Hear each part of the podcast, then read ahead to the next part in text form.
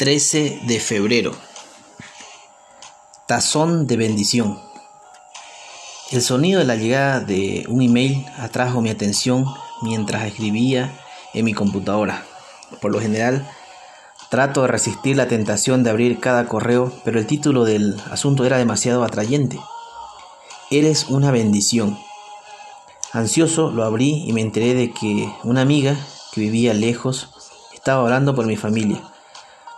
Toda la semana coloca la foto de una tarjeta de Navidad en el tazón de bendición sobre la mesa de su cocina y ora por esa familia. Escribió, doy gracias a Dios siempre que me acuerdo de vosotros. Filipenses 1.3. Y luego destacó nuestros esfuerzos y participación para compartir el Evangelio con otros.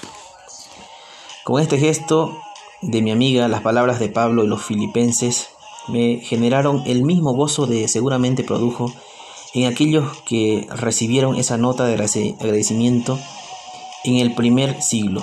Al parecer el apóstol había adquirido la costumbre de expresar su gratitud a quienes trabajaban con él, como se ve en Romanos 1.8. Doy gracias a mi Dios mediante Jesucristo con respecto a todos vosotros, de que vuestra fe se divulga por todo el mundo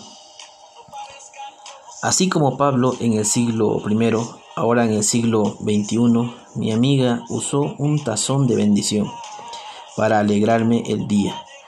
¿Cómo podemos dar gracias hoy a aquellos que sirven al Señor? Señor, ayúdame a expresar mi gratitud a tus siervos. ¿A quién puedes darle gracias hoy?